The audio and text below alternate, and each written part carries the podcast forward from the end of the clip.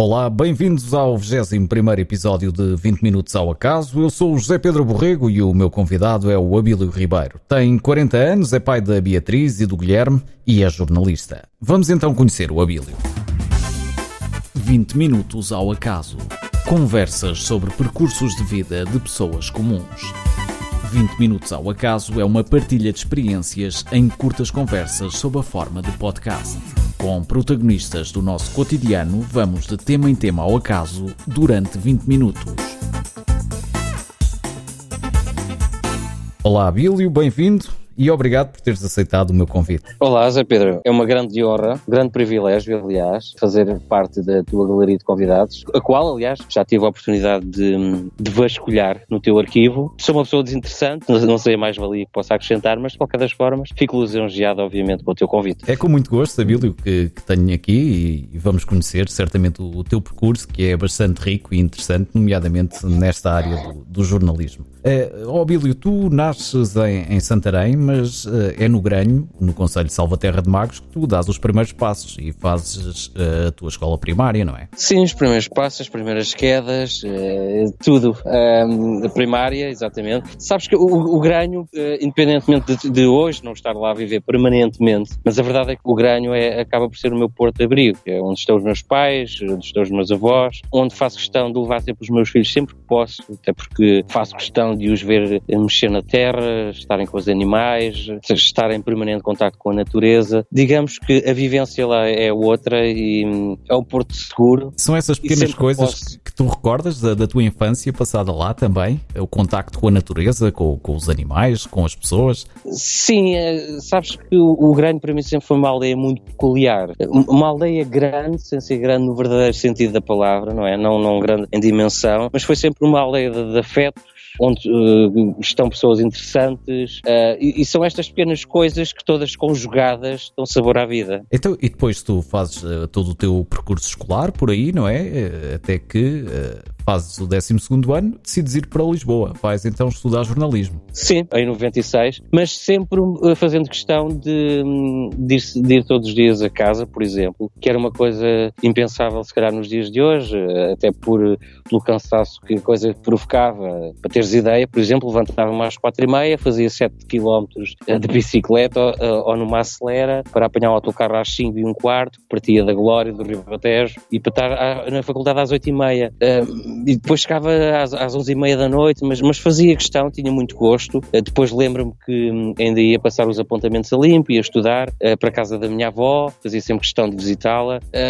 Guardo isso na memória e com brilho nos olhos, obviamente. E fiz sempre questão de ir ficar a casa durante esse percurso. Foram quatro anos, não na faculdade, e sempre neste ritmo. Mas uh, olhando para trás, valeu a pena porque estava lá, estava cá e tinha o melhor dos dois mundos, apesar do cansaço que isso acarretava, obviamente. E, e como é que tu decides ir para jornalismo? Uh, qual é o teu primeiro contacto com estas coisas das notícias e, e de trabalhar as notícias? Uh, como é que tu entras neste mundo? Olha, começou na, na escola secundária. Um, tinha um, um, professor na altura, o José Peixe, e que tinha um jornal um, do Conselho de Salvaterra de Magos e do Navento, que era o Campino, e foi aí, ainda no secundário, comecei a dar os primeiros passos. Uh, fazia umas pequenas reportagens, entrevistas, uma coisa que à primeira vista pode ser corriqueira, mas, mas que acabou por dar o gosto àquilo que eu, que eu sabia já que pretendia fazer, que era fazer jornalismo. E, e foi a partir daí que, chegado ao fim do secundário, decidi que a candidatura ao curso de jornalismo eh, tinha mesmo que estar na forja e assim foi, avancei. E nós depois conhecemos, uh, provavelmente por essa altura, quando uh, tu também decidiste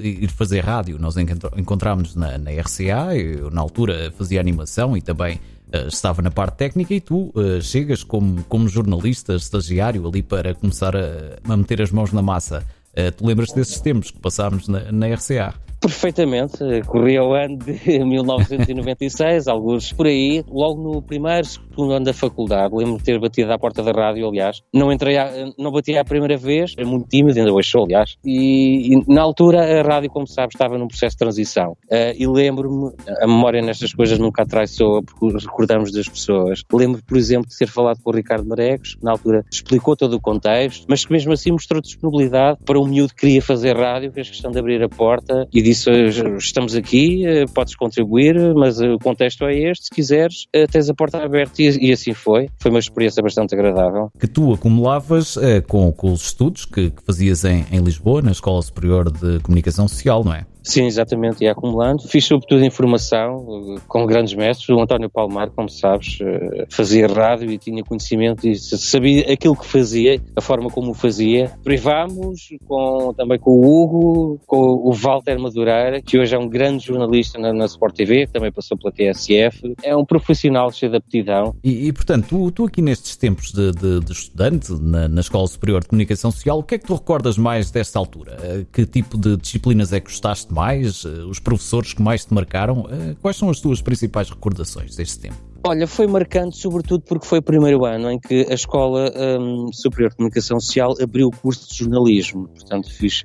cobaia de um curso que estava, que estava a receber os primeiros alunos. Na altura só tinha comunicação empresarial, publicidade e marketing, e na altura uh, apostou-se forte naquele curso. Para, para, para, teres uma ideia, o corpo docente, por exemplo, era constituído por professores como o Jean Manuel Fernandes, que na altura era diretor do público, o Carlos Andrade, que dirigia a TSF, tinha também o José Alberto Carvalho, eh, a Estrela Serrano, que era a coordenadora do curso e que foi assessora do, do Mário Soares, na altura, enquanto presidente. Eram nomes ilustres, mas mais do que isso, ficámos a par de uma realidade eh, no sentido prático, ou seja, aquilo que se ensinava nestas aulas era muito próximo daquilo que era a realidade das redações, a metodologia, a forma de, de construir as notícias na, em televisão, em rádio, na imprensa escrita. Ou seja, eram profissionais que davam uma ideia eh, que nos chamavam a atenção para aquilo que íamos esperar no futuro e era uma realidade que se aproximava muito daquilo que era a prática do jornalismo mesmo nas redações. Portanto, estamos a falar aqui de, de primeiras figuras uh, do jornalismo nacional que certamente com muita experiência uh, conseguiam transmitir a estas novas gerações que estavam a dar os primeiros passos uh, na aprendizagem do jornalismo Uh, pelo menos a dar-lhes as bases que depois, uh, mais tarde, uh, vieram a servir para, para, o trabalho que vocês, e para ti em particular, para o trabalho que vieste a desenvolver nesta área. Sim, sim, sem dúvida. Era uma experiência acumulada que tinha mais valias para quem estava do outro lado,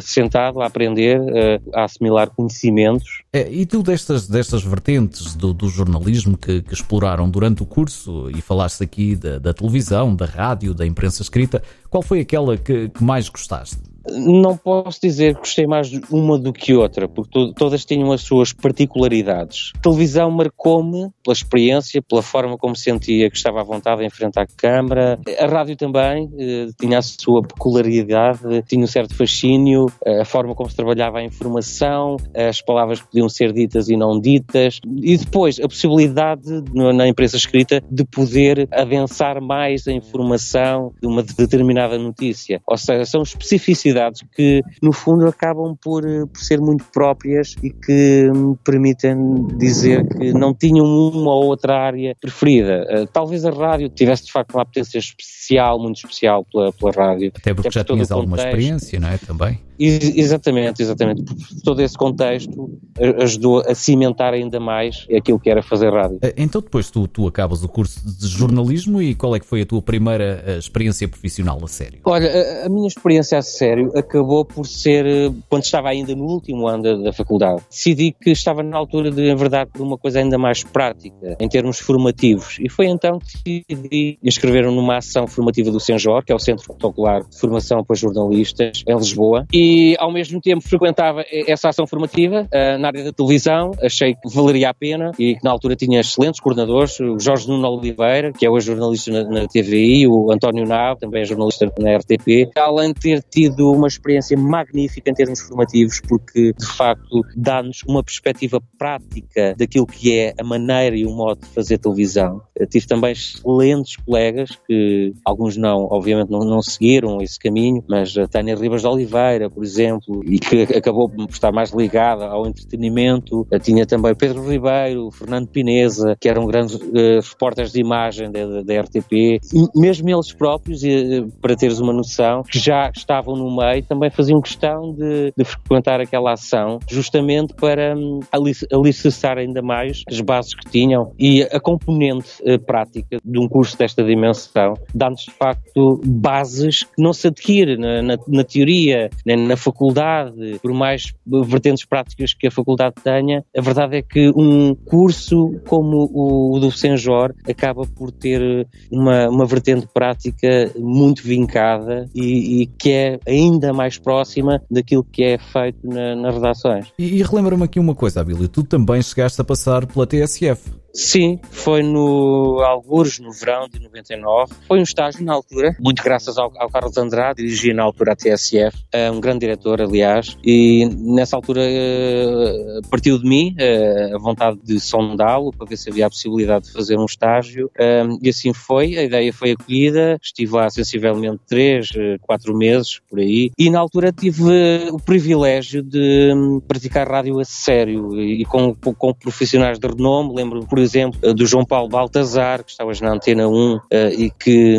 na minha perspectiva, pelo menos, era, era tão somente o melhor editor de, de qualquer manhã informativa. Eh, e outros nomes, o Nuno Saraiva, o Joaquim Franco, que está hoje na, na Notícias, o Pedro Miguel Costa, enfim, grandes nomes e com quem, com quem obviamente, aprendi imenso. Lembro da minha primeira reportagem, foi acompanhado com o Nuno Saraiva, apanhámos um, um táxi, fomos para um local na altura, creio inclusivamente que era a manifestação manifestação de, de, um grupo de trabalhadores de um banco. Parece que é um tema corriqueiro, mas a verdade é que coisas tão simples como uh, chegares à redação, fazeres a tua peça e depois chegar alguém ao pé de ti e dizer onde está o contraditório. Ou seja, só viste a parte uhum. do, dos, dos, manifestantes, mas a parte do, do banco, dos responsáveis do banco. Ou, ou, seja, na prática acabas depois no terreno por ter estas noções de que mesmo que tenhas em teoria, acabam por não ser cumpridas, não é? Certo. É, então tu, tu depois uh, também tens um percurso bastante vincado na, na, área da televisão. Tu, inclusivamente,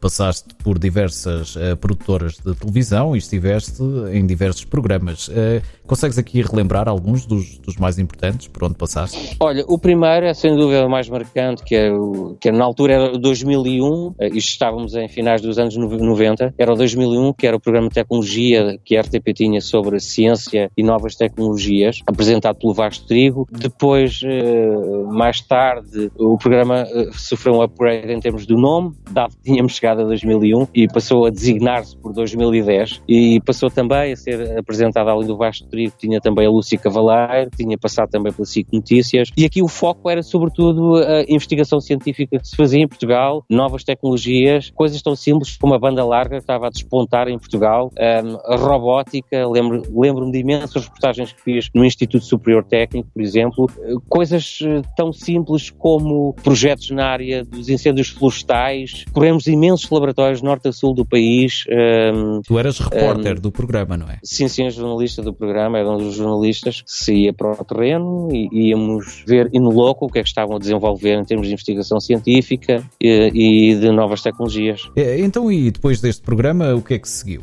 Paralelamente, também eh, na, na mesma produtora, estava a fazer outro programa que era o da Terra ao Mar, que era sobre agricultura e desenvolvimento rural. E passava Tinha em que canal? Este passava na RTP2, à semelhança do 2010, aliás. Depois houve a possibilidade de fazer também um outro programa que tinha também uma grande ambição, que se chamava O Melhor de Nós, apresentado pela Helena Ramos uh, e que uh, nos deixou há pouco tempo, infelizmente. Uma grande senhora da televisão, aliás. Retratava os, os casos de sucesso em Portugal. Isto porque tinha como destinatários as comunidades uh, imigrantes e que um, fiz reportagens, por exemplo, sobre o judaísmo em Portugal, Sintra, enquanto património da humanidade. O mesmo grupo Delta, por exemplo, conhecer a história, como é que nasce uma empresa daquela dimensão. No, no fundo, a ideia era, era mostrar com casos de sucesso um, e mostrá-los uh, além fronteiras. Tu, tu, depois tiveste também uma colaboração com a revista Sábado e sempre nesta área da ciência e tecnologia, não é? Sim, essa foi a base, o ponto de partida, ciência e tecnologia,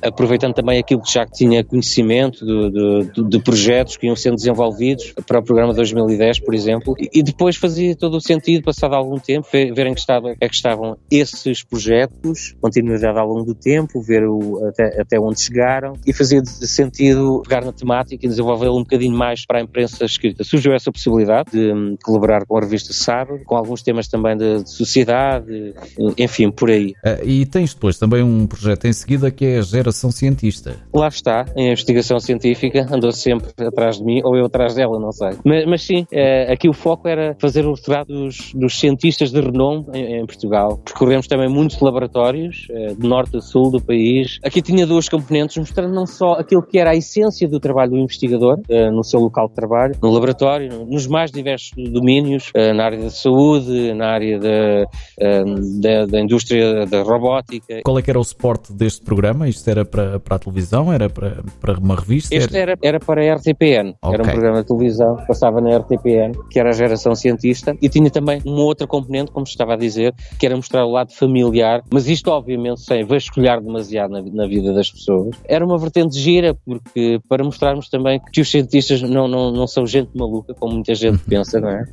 Aquela ideia, uh, mas que é um mito e que, que valeria a pena desmistificar. E um dos caminhos para desmistificar foi precisamente esse, mostrar um bocadinho do lado pessoal, o lado familiar, indo a sítios que os investigadores gostavam para passar o tempo, por exemplo, imagina, uma biblioteca. É, então, e depois da, da geração cientista, tens o Diário da Europa, não é? O Diário da Europa, sim, é, era um programa que era uma síntese diária daquilo que era a atualidade europeia e que acontecia na, na, na Europa, passava também na RTPN, e que ao fim de semana culminava com um programa que era o Mais Europa, apresentado pela Fernanda Freitas, que também deixou, deixou a televisão, e o, o Diário da Europa era uma síntese da Europa e que, daquilo que, da atualidade europeia, daquilo que acontecia, projetos que eram comparticipados, por exemplo, imagina, empresas portuguesas uh, na área na aeroespacial contribuíam para, para uh, a construção de satélites uh, junto da, da Agência Espacial Europeia, a ESA, uh, íamos ver o que é que essas empresas estavam a fazer na prática, como é que desenvolviam, as dificuldades que tinham. Era um bocadinho este percurso, acompanhar o trabalho deles. E eu sei que tu depois tiveste uma participação muito ativa aqui em dois documentários que foram marcantes no, no teu percurso profissional, não é? Sim, um deles foi particularmente marcante. Tinha como título As Doenças Negras, ou seja, era a realidade de, de, de doenças como a malária, a sida e também a doença do sono em África. Não acompanhei a equipa de, de reportagem no terreno, neste caso, mas chegaram umas imagens e depois, eh, obviamente, tive de visionar tudo aquilo que era depoimento, as imagens em bruto, fazer uma seleção, construir o esqueleto daquilo que, era, que seria a reportagem, participar também ativamente no, no, trabalho de edição e o resultado final acabaram por ser três documentários que foram emitidos no, no programa Sinais do Tempo, emitido na, na RTPN. Começou com, também com a emissão de, eh, de algumas reportagens estrangeiras, mas que depois derivou para, felizmente, derivou para, para conteúdos também produzidos em Portugal e que, e que, que acabou por ser eh, os últimos, eh, alguns dos últimos episódios emitidos enquanto o programa Sinais do Tempo ainda permaneceu uh, em antena. Este deu, deu particular gozo porque permitiu conhecer realidades que, hum, apesar de ter consciência que elas existiam, obviamente, mas que não fazia ideia que existiam de forma tão, tão forte, percebes? Uhum, uh, depois, além disto, foi outro documentário sobre a artrite reumatoide de 45 minutos, que passou também na, RTP, na RTPN, isto para assinalar a efeméride uh, em Portugal. Julgo, aliás, que esse trabalho também terá sido premiado, mas já não tenho a certeza, e que neste caso foram envolvidas associações doentes, médicos, testemunhos. No fundo, a grande vantagem, isto voltando ao início da nossa conversa, uhum. Eh, do jornalismo acaba por ser esta, que é estarmos em contato permanente com realidades distintas, com assuntos diversificados e depois teres também o testemunho de pessoas que, que te marcam, acabam por marcar e, e, que, acima de tudo, cedem o seu tempo e, e estão na disponibilidade de mostrar o rosto uh, e dar a voz, partilhando a sua experiência. Eu acho que é de lisonjear, percebes? Sem é, dúvida, sem dúvida, é, sim. É, dar a cara é, por uma causa sim, é, como esta é, isso, é, muito importante. É isso que acaba por enriquecer um jornalista, é todo este acumular de experiências diversificadas. Eh, então, e depois eh, terminas esta, esta fase do teu percurso profissional e entras no projeto em que estás atualmente. Queres falar-nos um bocadinho sobre ele? Olha, acabou por derivar para a imprensa escrita. Antes do projeto propriamente dito, estive numa, numa editora de conteúdos eh, que atuava na área da saúde, tinha várias publicações e que foi uma experiência de dois, três anos por aí, até que em meados de 2012, também fruto um bocadinho de, daquilo que foi uma crise que se instalou na, no mercado, enfim, por várias contingências, acabei por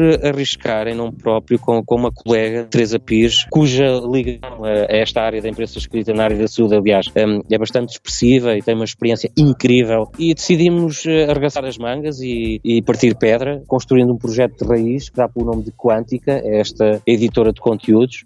Na prática, apostamos na, na elaboração de, de projetos de raiz, eh, ou seja, para teres uma ideia, temos uh, publicações, embora uh, sejam restritas, porque são dirigidas a um nicho muito específico do mercado, a médicos neste caso, mas que abarcam áreas tão diversas como a epilepsia, a neurologia, a psiquiatria, a área da dor, a medicina desportiva, inclusive, que tem sido uma área que tem evoluído a passos largos em, Portugal, e também na área do HIV. O caminho trilhado tem sido um bocadinho este. A Quântica tem desenvolvido projetos bastante interessantes, obviamente, sou suspeito para falar deles. E portanto está e, a ser depois, um sucesso ou não, esta, esta tua empresa? Atendendo às contingências do mercado, porque a crise foi ontem, não é? Nós tivemos a troika à porta, parece que foi há muito tempo, mas uh, não foi assim há tanto tempo. Isto depois reflete-se em tudo, em tudo o que é empresa uh, em, em, Portugal. Mas, mas nós temos uma postura de estar no mercado que é, uh, quem nos conhece e já trabalhou connosco sabe a nossa forma de trabalhar, que é um bocadinho diferenciada da, da forma como outras empresas trabalham. Portanto, são os pormenores que fazem a diferença. Sim, os pormenores fazem toda a diferença, repara,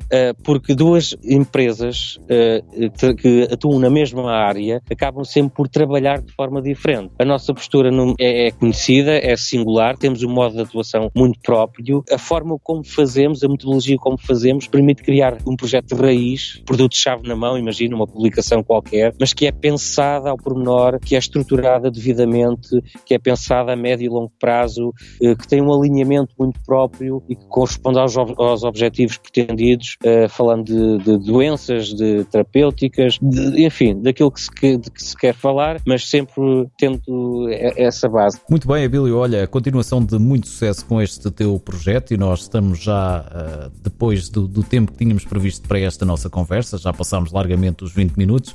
Eh, e como habitual, e a terminar, vou pedir-te então que deixes aqui três sugestões. Vamos começar pela sugestão cinematográfica ou televisiva. Olha, sem querendo particularizar, mas de uma forma abrangente, por exemplo, a nível de, de, de filmes, recomendo vivamente tudo aquilo que foi que, que o, o, Charlie Chaplin nos deixou. O legado do Chaplin é, é incrível, vale a pena ver uh, clássicos como Os Tempos Modernos, um filme que se mantém atual, uh, e, e, vale a pena apreciar a obra do Chaplin com tempo uh, e com olhos de ver. Muito bem, e agora a sugestão musical. Jorge Palma. Ótima sugestão. Porque é, porque é, o Palma, é o Palma, pela forma como compõe, pela forma como escreve, pela forma como a sua voz consegue exprimir bem aquilo que são letras que, eh, que tocam no coração de, de cada um. Também gosto muito, é uma excelente sugestão.